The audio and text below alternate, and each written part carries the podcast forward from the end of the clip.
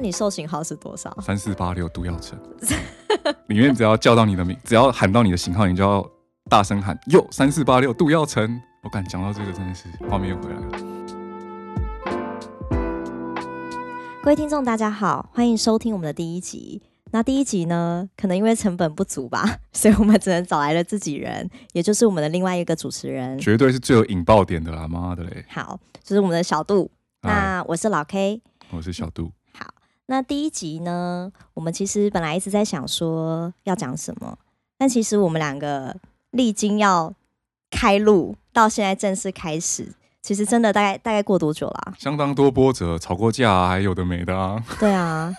应该哎，真的应该有过半年。有有有有，真的有过半年。我们应该有录了两三集。对，而且去了好多场地。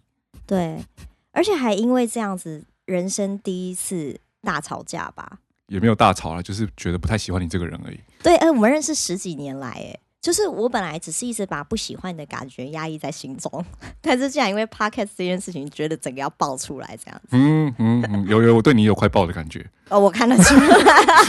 我就就就会让我第一次想说，干这女的怎么那么烦啊？果然不会喜欢上这种女生。我一直都是很理性的，果然。那就好。好，那在正式开始之前，我觉得小杜你要先跟大家解释一下，就是今天这故事哪来的？对，因为在哦，我先跟观众听说一下，就是我们已经一个月没有碰面了，整整一个月。那这个月呢，其实生活周遭的，不管是认识你的人哦，或是不认识你的人，都跑来问我说：“哎，为什么小杜都没有出现啊？”对我觉得你要不要自己先跟大家解释一下，为什么你消失了这一个月？嗯，我觉得进入这一集之前呢，还是要有一个类似，嗯。类似小警告的概念，因为我们其实聊东西，对有些人来说它是偏敏感的，有些人可能没办法，还没办法接受这些东西。但是，嗯，我觉得我们会想要做这个节目，也很大原因就是因为想要让大家用不同的角度去认识一些你以前有刻板印象的东西。因为很多媒体或是很多人会讲到这些东西的时候，是直接就说这是不对的，这是错的。那或许。从某些角度上，它客观上是不正确的，啊但我们只是想说，可以换个角度聊聊看这件事。基本上我会消失呢，就是因为一个东西叫做大麻。大家在媒体上应该其实也不对这东西完全不陌生。那反正这前面发生的过程，我也不用赘述太多。基本上对我来说，最大的教训就是不够小心，然后要在对的地方做对的事。如果你想要尝试一些模糊地带，你就要非常的小心。大家这这整件事对我来说，它的教训就是这样。那从结果上来说，就是我这一个月消失，就是被抓去观察乐界。基本上在台湾犯了这种一二级吸食吸食一二级毒品的人都会被抓进去的地方。所以，我们这一集主要想分享的东西，就是我在这一个月里面经历了类似监狱的生活。那这也是为什么我剃了个平头重回人间这样。那一开始我其实还蛮难跟大家分享这件事情的，因为。这个这个过程非常长，因为在最一开始的时候，这件事发生的时候，我是很自责，然后觉得自己做了一件很对不起所有人的事。对，毕竟他是虽然一开始都觉得，因为我第一次抽我是在国外嘛，一直觉得这东西就是，哎，大家都会抽啊，回来台湾应该也都又又很很容易取得，所以我也没想太多，就一直大拉拉的这样子使用着。确实，在国外是一个，就是某些地区是合法的嘛。每年都有越来越多的州啊，或是国家在把这个东西合法化。嗯，对，嗯，所以在这整个经历整件事的过程中，随着我越来越勇敢的跟别人分享这件事情的时候，我越来越发现根本没有半个人对这件事情有刻板印象。嗯，根本没有。我先从我最熟悉的人，我爸妈，然后再来是我最好的朋友，再来是生活圈，再来是更。更一些更不熟的朋友，越聊的过程中，他们每个听到的反应都是“干，你是我人生中最酷的朋友”。所有人的反应都是这个。然后随着过程，我对自己对这件事情的想法就会一直修正，一直修正，修正到现在，我敢来这边聊这件事，因为我觉得，毕竟我现在还有部分是讲师的身份。一开始我就会担心，我要是把这件事情主动分享，会不会影响我这个人给人的感觉或什么的？但我消化完之后，我觉得想听的人就听吧，就是这种感觉。嗯嗯嗯嗯。哎，那我可不可以就是我我个人是蛮好奇的，因为呃，说实在话的，我会知道大麻这个东西也是因为你嘛，嗯，对。那我其实我们都没有在台湾抽啦，我们都没有。没有没有，绝对没有。对 对，我们以前在国外抽的，只有我在台湾。说真的，我一开始对这个东西其实没有抱持的太大的想法。那真的是直到说直接进去嘛的时候，我才意识到说，哦，原来这个东西在呃台湾是这可以这么严重的？对我没有想到它的严重性是可以到这么高的。嗯对，可是我一直不明白的事情是，如果说呃，比如说很多人都在讲说这东西其实无害嘛，嗯这东西其实无害，嗯，那为什么要有这么严格的法律去呃限制这件事情啊？这可以扯到蛮远的，就是、嗯这东西之所以它有这么有争议性，因为它它背后其实有很多历史因素。嗯，像这个大麻最一开始会非法化，是从美国那边开始的，一些总统在政治上的操作，或是历史上历史上的因素。那台湾很多法律就是会跟着美国那边这西样子，对对，跟着这样跑。那西方已经渐渐的在接受这件事情，因为研究越来越多，证明这个东西它在医疗上是很多正向的用途的。你看过？你在网络上，我是觉得你要批评这东西前，你要看过它足够多的资料，知道它的嗯争议点在哪里，你再去批判它，不要只是可能像谢和弦在电视上嗯抽大麻发发疯，你们就觉得这个东西用了就是会神经失调或干嘛？事实上不是这样，每个人都有他自己的个性在，那只是因为他的个性让他赋予这种形象，那不是所有东西都一体适用的。那所以这个东西它有这么有争议性，就是台湾人偏保守，然后这种议题其实政治人物是不敢碰的。虽然现在有一个所谓的叫绿党，他们在推大麻合法化了，所以还是非常小众的啦。但是这个东西你看过他，越了解他，去过国外体验它之后，你会知道它帮助太多了。但我们今天就不宣导它的好处了。我们嗯网络上有太多太多资料，如果你真的想要搞清楚这个东西，它到底是非法还是就是我们我们讲我们就讲说我们犯法不犯罪这种这种感觉，对。，OK。我想问的，我还想问的事情是，因为你后来就进去了嘛？嗯，对，那你进去的这一段历程，就是你可不可以跟我们大家分享一下？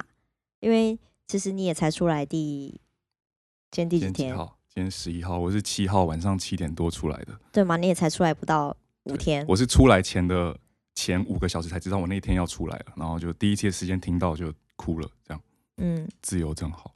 嗯嗯嗯嗯。你想问什么？因为我很好奇，是因为呃哦，因为你你其实出你在里面是不能写信给就是一等亲亲以外的以外的人，嘛，只能爸妈、儿女这样子。对。但我，我事后看到就是你给妈妈的那封信，嗯，对，那我其实也有转给我自己的妈妈看，嗯那我妈才跟我讲说，诶，我我们家其实有人也有这样子的经验。那因为你在那封信上面其实是轻描淡写里面的生活，可是我妈妈跟我转述的时候跟我说，其实里面的生活是我们一般人可能很难想象的，就是十几个人可能挤在一个空间里面，那可能吃喝拉撒都在里面。对，然后我那时候听完的第一个时间点，老实说，我的第一个感受是有点难过。对，就是我有点难过的事情是说，诶、诶，我我最好的朋友他在经历一个可能超过我可以理解范围的一个过程，但是我一难过完，大概难过个五分钟吧，我就想一想你这个人，我想说，你可能是我这辈子看过，就是可能跟什么人都可以相处的很好，然后都可以很调整的。但不管怎么样，我就跟我自己讲说，哦，等你这个月出来，我一定想要知道说，诶这里面的细节，就是不论是外在的细节，跟你自己内在状态的部分，我都是蛮想要听你说说看的。对，所以可以分享一下。呃，如果不要扯到太远，就是一个比嗯。较近的感觉的话，就是我在进去前，因为你已经开始有自由自由被剥夺，然后时间在倒数的那种观念在你直接深植你的潜意识，所以在那个时候，我做任何事、见任何人，全部都是基于一种我现在不做这件事我会后悔，我一定要在进去前完成这些事的这个心态在做每一件事，所以包含我开课。我我开课一部分原因也是为了要筹律师费，因为花了快要近这整件事花了快要百万，所以我开课也是为了要赚钱，然后不想造成家里负担。我几乎为了这件事也是户头被掏空，现在基本上出来就是人生从零开始。所以在进去前那段时间的时候，就是一直很深刻感受那种原呃时间有限，然后自由有限的这样子的框架在生活着。每天都那是我人生第一次感受到我活得这么充实。我见每个朋友都可以讲最真心的话，见的每个朋友都是我最想见的人。然后甚至进去前还跟我妈重新 聊了一下关于我们家人间的相处啊，然后一些原生家庭的影响啊。我妈也跟我分享她原生家庭的影响，就是重新调整了你跟每个人之间的相处的距离跟舒服度。你想要让一切都是没有遗憾的状态，对。然后加上我们以前不敢做这件事情，是因为没有勇气嘛。那当你发现时间有限的时候，你其实根本没空想那么多。对，就是当你这个框架一进来之后，你做任何事，你根本不用想那么多，你就是他妈做就对。然后做完你会发现，干这个好处多到你无法想象。那前几天我几乎每天跟常跟朋友或者跟我妈都聊到哭，对方也哭，就是因为太没有牵挂、没有顾忌的在分享、在交流，那感觉很好。那因为有了这样的心态之后，我的一致的设定就是我进去，我一定要好好的感受这一些、这一切，然后。抛抛下世俗间所有的东西，所以我跟我所有的客户、跟公司老板、跟所有朋友，就是有些人有如实讲啊，公司的人其实都知道，有些朋友我还没有完全调试好，我就没有说。但我对外的一个社群上的说法就是，我去断讯闭关，因为里面是没有手机的。对，所以我进去之后，我到现在还是觉得有点不太真实，就是我每一天都超用力活在当下，每一天，对我觉得在里面几乎就是看书冥想。然后写了非常非常多的东西，写了满满一整本的笔记本。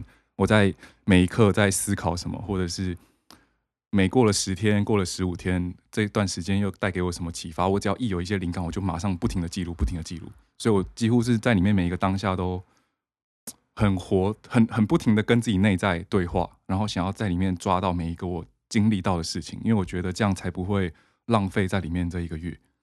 可能当下也没这个心态，我就只是想说，怎么样可以让我自己分散一点注意力，不要 focus 在太多负面的东西。因为那个里面，当你被关在一个十平大的空间里面，十个人挤在一起，你在里面没有机会看到天空，没有机会运动，没有机会走动，然后什么都没有，真的就是跟十个男生在里面吃喝拉撒睡，全部都在一起，所有男生的裸体你都看到不想看，各种刺青，各种入猪的鸡鸡，就是有的没的，不能运动。不能运动，即便是说，比如说你可能在自己的位置上仰卧起坐啊，没有，它是规定的，它直接设防守则就说了不能运动。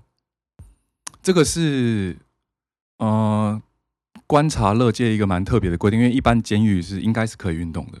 观察乐界它有点像是把你这个人的活动力啊，然后自我意识都直接压到最低，没有镜子，没有时钟，不能运动，基本上每天就坐在地板上五六七八个小时，就是几乎都坐在那，对。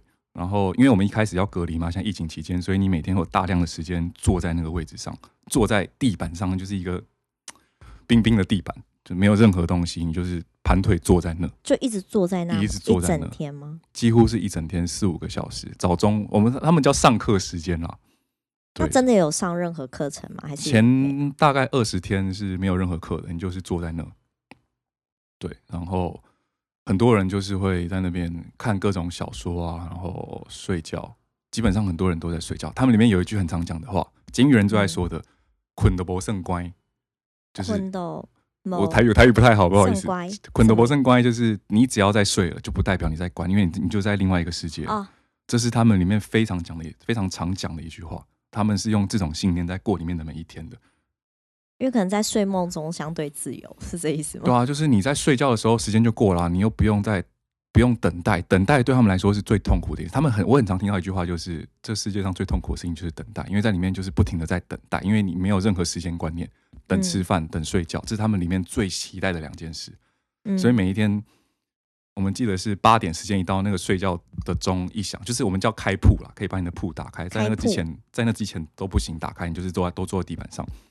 只要一开铺，你就会听到有人那种发出那种很开心的声音啊，或者是说哦，终于啊，就是会听到这种此起彼落，大家对这个事情的期待的那种感受。你自己也会有这种感觉吗？我不会，因为我在里面到后面已经很习惯，就是我可以专心的看我的书，写我的东西。因为说真的，自由时间对我来说反而很烦，因为大家会走动啊，大家会找你讲话，大家会彼此干扰。但是当强迫上课坐在那的时候，所有人都不能讲话，我就可以专专心心做我的事。所以我反而是期待那个状态的，而且每天八点睡到也是要困他笑。真的是，我每天都起来，晚上要起来至少三四次以上。所以晚上八点睡觉，八点可以睡开始睡，然后基本上他是九点要强迫你躺平，九点到十点就是完全不能做任何事，你一定要躺在床上，你连要去上厕所都要打我们叫做报告书、报告单，就是你要里面基本上你有你要做任何超出设防守则的事，你都要写一张纸，然后嘟在那个那个那个叫什么犯人口嘛，犯人的孔。你说像我们看电影会有那个一小个开对对对对对对对对，他就他就是把它打我一点打开一点，然后把你的那个报告书读出去，说你最近哪里不舒服，或者你现在想上厕所，或者是你最近怎么样怎么样的，就是你要写一下，我是谁谁谁，我的受型号是多少，然后我想要我有什么需求，然后他就会帮你安排这样。那你受型号是多少？三四八六杜耀成，里面 只要叫到你的名，只要喊到你的型号，你就要大声喊哟三四八六杜耀成。我敢讲到这个，真的是画面又回来了，然后又很有精神。你讲得出口吗？因为以我对你的了解，讲出口什么？就是你讲的，你你讲的出口，大声这样子。我是三四八六度要成，里面就是用这种，这为什么我讲他在剥夺你那种？可能你是女生又没有当过兵吧？对，你没有当过兵，因为男生当兵体验过这种事，在里面会有阶级啊或干嘛的，他就是觉得你身为在里面要应尽义务的人的时候，你就要拿出他们叫什么精神跟。简单来说，就要拿出你的精神跟纪律啊，应该这样说。所以你在里面，哦，走路要走直线，然后要走在他那个走，我们在在转移空间的时候，要走在那个走廊的红线上，然后转角都要转直角。所以大半夜上厕所也要这样吗？就是没有厕所都在房间里面，就厕所就在床旁边。厕所就在床旁边。它就是一个，那它有遮蔽物吗？完全就是一个很矮的墙，所以基本上你就会看到里面人各种拉屎啊。它就是那个东西，空间叫水房，里面有一个很大缸的水，然后你在里面，你就是用那一缸定期会放水的那个水缸去完成洗澡、洗碗、冲厕所，所有任何需要的事情，所所有事。所以有有时候半夜会很臭，就是因为那个马桶是没有盖，它那个马桶就是一个。一个大理石的马桶，然后它把所有盖子都拔掉，因为里面怕会有一些伤害人的东西或干嘛的。哦，对，所以他们就因为他那个冲也没有，他也没有钮可以冲，它里面没有任何金属的东西，然后就是会用一个大型塑胶桶就放在马桶的上面，那你上完厕所你就是舀一瓢水把它冲掉，所以半夜会很臭，因为半夜大家可能水会不够，会没办法装，或者是怕吵到人，然后男生你知道鸡鸡有时候瞄不准，对，所以他那半夜常会就是一整晚的尿骚味这样睡觉，这样子就很习惯了。我，哎，我惊讶到有点讲不出话来。我其实要这样讲，我觉得还蛮稀松平常，因为我就是很沉浸的活在那个里面。但是要把它完整的描述出来，对一般人来说，应该都是蛮难想象的。因为它是很彻底的剥夺你这个人对自我的感觉。穿一样，全部剃平头，然后没有镜子，你就是我在这里面每天就是只看得到自己宽松的那件裤子。我的视觉对我自己的认知就是。那那条腿，剩下我都看不到。然后身上的衣服都是之前的犯人留下来的，他妈超臭，干你真的很臭。哎哎，那我问你哦，就你在里面的时候，你会特别觉得自己跟这些人不一样吗？然后这样会不会觉得特别不一样？然后让你觉得有对这些人很强烈的排斥感？一开始因为对这个环境是零概念的，嗯，对，所以一开始就是战战兢兢。反正就是，可能男生也当过兵了，大概知道群体生活应该就注意些什么。当然，当然，我也是在这个过程中去学的。因为监狱它也是有它一道一套里面犯人们相处运作的模式。那说真的，这也不一定是监狱，可能在社会上它也适用。那为什么？然后如果说会有一点距离感的话，我倒觉得还好，终究是人嘛。随着时间的累积相处，你会发现他们也有他们脆弱的一面，他们有对爱的需求，他们有就真的跟他们跟一般人一模一样。那唯一的差异可能就是因为他们从小到大的生活环境就不是同温层的。他们大部分里面有很大的特色，里面有大概八成以上的人都是家破人亡，父母很早离婚，或者是有一个爸爸妈妈早就离开。或者是基本上都是家庭完全不完整的，或是有人里面早就已经这个世界上只剩下他一个人的那种，很多非常多，你都充分感受到这群人的无奈，跟他们走到这一步好像是命中注定的，不是他们刻意要当坏人，他们只是为了生活，然后他们的资源又只有这些东西，所以他们只能做这个选择。那他们走到这一步，他们也觉得哦也没什么，他们已经把，因为里面的人都是监狱跟乐界所进进出出三四次以上的。这也是为什么警察喜欢抓这些人，因为警察为了业绩，然后就会去找那种路上身上比较脏的、工地刚下班的这种人去临检他们，去检查他们。通常的命中率都很高，对，就很容易可以找到那种可能正在通气中啊，或者是验个尿就随便都一定会有毒品反应的人。所以里面都我觉得蛮难过的，就是里面很多都是生活很无奈的人，然后都是弱势，基本上。都是这些人是弱势，他们是他没有选择权，对，完全没有，没有经济能力，然后外面也没有亲人，然后看得出来他们对爱很渴望，但是因为已经活到那个年纪，他们也习惯就是这样子活着了。对他们来说，过一天是一天，他们没有未没有太多未来的观念，对，可能下一餐要在哪都要思考那种。那这些人他都是因为毒品的原因进去的，乐界所基本上都是一二级毒品。那有那些就是因为你刚刚说监监狱也就进进出出嘛，那有些人他会是因为其他事情嘛？哦，太多啦！里面的人因为就是他那个生活环境，然后为了讨生活，做做各种事，最常见的可能就有诈欺罪啊、伤害罪，然后组织条例、帮派的，嗯，对，这个这几种蛮比较多，对，所以我基本上在里面也就是把整个黑社会的。商业模式啊，运作方式大概聊了一遍。每一间他们里面帮派现在都叫公司，公司他们都叫公司，就是你混什么哪一间公司的这样这种。因为现在组织全部都企业化经营，对。然后他们就聊一下，现在基本上黑帮现在做生意基本上就是做酒店经济嘛，然后嗯，这个是挺诈欺，然后毒品，然后跟搞他们叫土方，就是搞建设的土方，土方对，大概是这些东西。他们的收入来源大概是这些东西，高风险高报酬。所以你现在跟这些公司也混得蛮好的，对。如果以后有没有什么谁欠你钱啊，或者是有些遇到一些必须要被教训的人，这钱都可以解决的，有刀有枪。这是可以这样子说的吗？我本来只是想说，那可以邀请他们来上我们的 podcast。我在里面其实，在前期有不停的想过这件事，就是我想要，因为看到这些人太多的无奈，想要让大家。更认识这些人，跟听他们的故事，因为他们的故事比小说都精彩，太多太多了。曾经想过，但是其实我关到后面，你就会越来越认清到，虽然一开始是有怜悯之心，但嗯，我们都常讲说，宁为人计，不为人怜。嗯，对，就是不要有这种心态在里面。所以其实到后面之后，你会认清到，就是嗯，不要，终究是不同同温层的人，即使他们都再善良。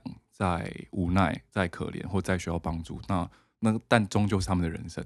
那虽然很想分享他们的故事，但是这种朋友还是能少联络就少联络，或是尽量不要，因为你难免会觉得你周围有一个这种不稳定因子在你生活中的时候，你很怕被影响什么？我怕我被绑架，或是嗯，认真会想这些事的，很怕他们可能会因为缺钱或怎么样了会找上我，我会怕。对对，所以到后面还是就放掉了这个念头。保持距离比较好，真的不同同温层。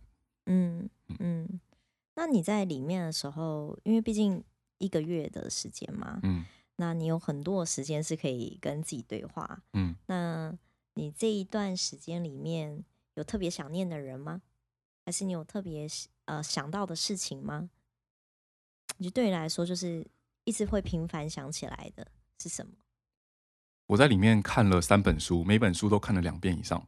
然后看到第三遍的时候，会把整本书都做成笔记，所以其实花很多时间在做这件事的时候，没有。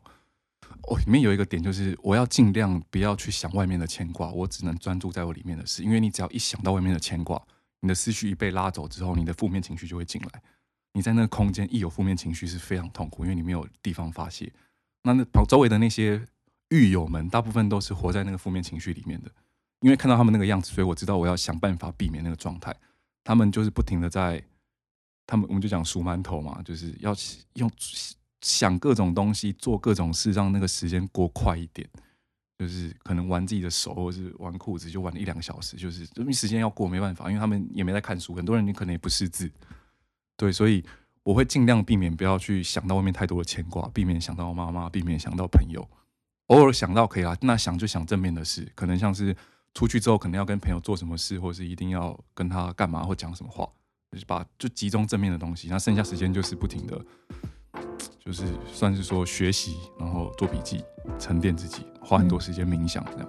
因为冥想就是专注在呼吸嘛，你不用想太多的。